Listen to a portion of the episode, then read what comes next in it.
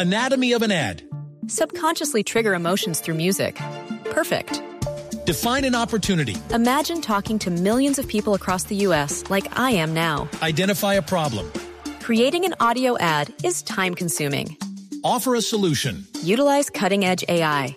Imagine creating all that in under 30 seconds. Well, we did to create this ad.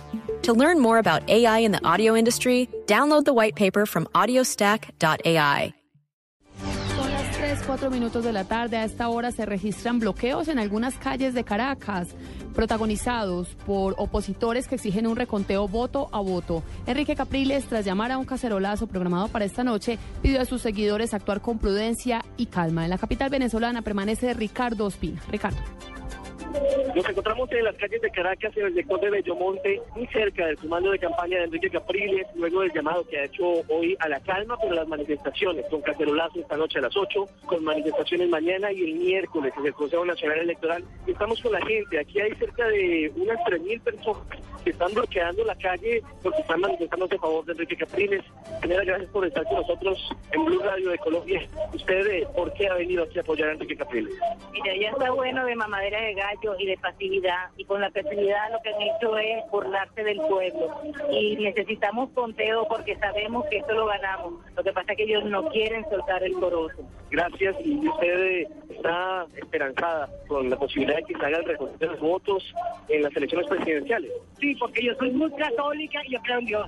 Y Dios ayer estaba con nosotros a hacer justicia. Y lo vamos a cumplir. Muchísimas gracias. Tenemos hasta ahora una temperatura de 33 grados centígrados. Mucho calor en las calles de la capital venezolana. Continúa generándose varias novedades. En minutos, Nicolás Maduro busca juramentar como presidente de Venezuela en el Consejo Nacional Electoral. Ricardo Espina, Blue Radio. Al menos tres personas muertas y una decena de heridos dejan las dos explosiones ocurridas hoy cerca de la línea de meta de la maratón en Boston, Estados Unidos. Saludamos a Daniel Pacheco, allí en el país norteamericano, para saber qué se sabe de esta emergencia. Daniel.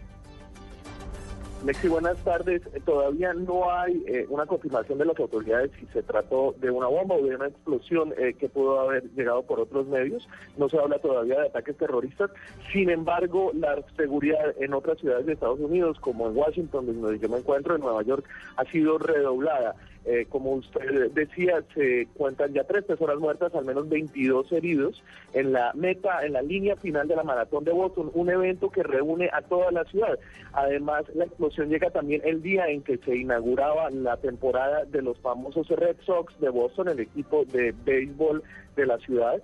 Eh, que atrae mucho público. Eh, hay máxima alerta ahora en Estados Unidos, eh, todavía son muy cautelosas las versiones iniciales, se habla de dos explosiones en la meta de llegada de la maratón de Boston, con tres personas muertas y 22 heridos hasta ahora. Esto es todo en información desde Washington, Daniel Pacheco, Blue Radio.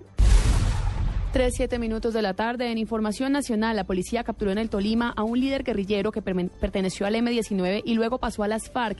Este hombre es señalado de participar en numerosos secuestros en el centro occidente del país. Información con Eduardo Manzano. Después de varios años de seguimientos y de investigaciones, la policía capturó en el sector de convención en el departamento del Tolima a alias Rommel o Carmelo, el fundador de la disidencia del M-19, el grupo Jaime Bate Mancayón. Este grupo está señalado de cometer varios secuestros en el Valle del Cauca en la década del 90 y además de ser el responsable de la destrucción del laboratorio de la investigación de la caña de azúcar Cenicaña en abril del 95. El ministro de Defensa explica la importancia de la captura de este hombre. Asimismo, fue responsable del secuestro de un ciudadano japonés en el 2010. Hay que decir que esta neutralización de este individuo está acompañada de material gráfico, de videos que la policía tiene para dar claridad sobre cómo este criminal fue capturado, Alias Rommel perteneció también a la columna Gabriel Galvis de las FARC, en la que se desempeñaba como jefe de finanzas, según el ministro de Defensa. En Cali, Eduardo Manzano, Blue Radio. Noticias contra reloj en Blue Radio. Noticia en desarrollo hasta ahora, tres, nueve minutos de la tarde. El canciller de Venezuela, Elías Jawa, llamó a consultas al embajador de Caracas en Madrid, Bernardo Álvarez. Esto tras unas declaraciones del ministro español de Exteriores, José Manuel García, en las que apoyó el reconteo de votos solicitado por la oposición. El gobierno del, del vecino país busca promover o conocer mejor en qué condiciones se dieron las afirmaciones del ministro español, a quien señalaron de desconocer los resultados electorales. La cifra 180 mil pesos mensuales. Esa es la cuota que pagarán por vivienda nueva a los colombianos con ingresos de entre uno y dos salarios mínimos.